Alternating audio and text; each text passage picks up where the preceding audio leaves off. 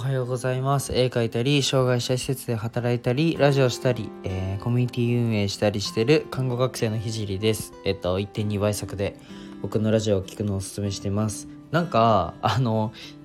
ひじりですか？ひじりですか？ってよく言われるんですけどあの僕も分かりません。あの好きなように 読んでください。ちなみに自分では自分ではひじりですってあのラジオで言ってるんですけど普段はまあ僕だったりお礼だったりそんな感じですはいどうでもいいっすよねじゃあ今日のテーマはえっと長めの時間を確保するというテーマでえー、話していきたいと思います。まあ時間管理ですね。時間管理について話していきたいと思います。で、時間管理で、まあ、僕が意識していることについて話すんですけど、まあ、今日話す内容は、まあ、ある程度時間に余裕がある、余裕があるというか、まあ、本当にもう24時間中1秒も時間ねえよっていう人は、まあ、ちょっときついかもしれないので、まあ、閉じてほしい。まあ、うーん、いや、聞いてほしいです。どっちなんだいって話なんですけど、まあ、うん、そうだな。聞いてほしいです。じゃあ言うなよって話ですよね。じゃあちょっと本題に入るんですけど、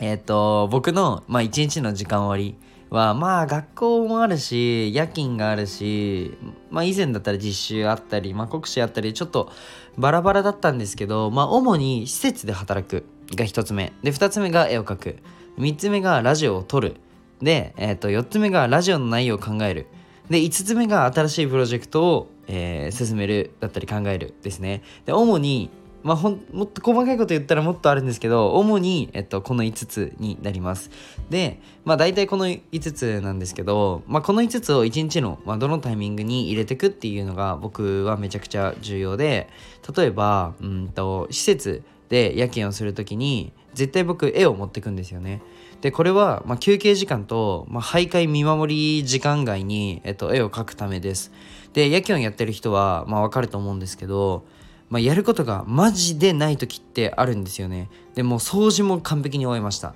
もうあれこれ完璧に終えました。で、もう本当に明日の準備も完璧に終わってますっていう状態で、あの本当に何にも、もうその他もろもろ終わってしまった時に、本当に何にもない、えー、時があるんですけど、だこういう時間を僕は無駄にしたくなくて、で、国試の、えー、と、なんだろう、国試が近い時は、えっと、国家試験の勉強道具を持ってって国試の勉強を、えー、してました。で今は終わったので絵を描いてます。でこんな感じで絶対に無駄な時間を、えーと、仕事中も、えー、無駄な時間を作らないようにしてるって感じですね。で仕事ってまあ時給じゃないですか大体は。うん。ね、雇ってるとかなんだろうな雇用してる身じゃなかったら、まあ、大体時給だと思うんですけど雇用されてる側だったら、でえっと、時給だから、まあ、何時間働けばいいよねってその空間にいればいいよねっていうのは僕はあんまり好きじゃなくて、まあ、そうではなくてまずは何時間でどれだけの価値が提供できるのかなっていうふうに考えることを僕は意識してます。なので、まあ、絵も勉強も本当にえー、と時間が空いた時で、まあ、それ以外は、えーとどうやったらもっと施設の人が過ごしやすい環境になるのかなっていうのを考えてまあ、普段みんながやらなそうな、まあ僕、まあ背大きくはないですけど、まあ、176センチあるので、まあ女性スタッフとかが多いと手が届かないところだったりっていうのを、自分が掃除したりしてますね。で、話がずれたので ちょっとすいません。時間管理に戻します。で、戻すと、えっと、まあ勉強や絵を描く時って、まあ長時間の時間を確保することを、えっと、僕は意識してました。で、最低でも1時間は取るようにえー、意識してましたね。で僕は、えっと、隙間時間に勉強したことはまああるにはあるんですけどあんまりしなくて、まあ、それは集中できないからまあ僕の集中力の問題かもしれないんですけどさすがにね国試近い時なんかは国家試験が看護師の国家試験が近い時なんかは、えっと、電車でアプリで過去問を解いたりなんかをしてたんですけどうんとそれ以外の、まあ、余裕持って学習している時はあまりと隙間時間をなんだろうな勉強には使いませんでした。で集中しない15分の勉強するよりも15分で完結するものをやった方が効率がいいと僕は思ったので僕は、えっと、電車の隙間時間で、うんとまあ、電車の隙間時間であるその15分ですね。15分は、まあ、1日のあったことを他のことに生かすにはゲームっていうのをやってました。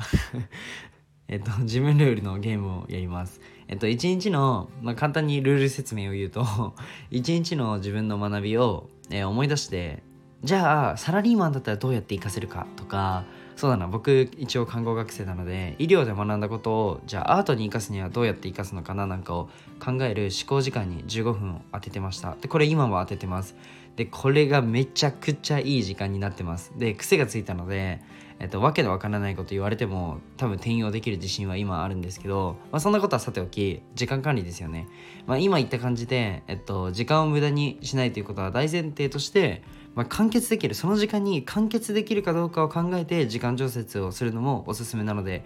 ぜひ、えーと、やってみてください。じゃあ今日はこの辺で終わりたいと思います。で最後に、えーと、お知らせなんですけど、うんと、現在、えー、メンバーシップをやっててえっと、毎週僕と Zoom での会議やら、まあ、飲み会だったりが行います。また一緒にプロジェクトを立ち上げて挑戦したりと楽しいことを一緒に共有できるコミュニティとなっております。ぜひ遊びに来てほしいです。で料金の方はまあすぐ見ればわかると思うんですけど、まあ、サイゼリアのパスタ2回我慢する分ぐらいの900円という、まあ、結構安い値段で設定しているのでぜひ遊びに来てほしいです。で僕は毎毎朝、えっと、投稿しててスタンド FM でラジオを投稿しててで障害の偏見をなくすことを目的に、まあ、施設を立ち上げるまでの過程と、えー、僕の作品を世界に届けるまでの過程を毎日共有します。あとは、えーと、医療の最前線での学びだったり他の職業に転用できる考えだったりあと僕絵も描いてるので、えーと、全国選抜作家展に選抜されたので、まあ、アートについても共有したいなと思います。えっ、ー、とコラボの依頼は Twitter かインスタにでお願いします。じゃあバイバイ。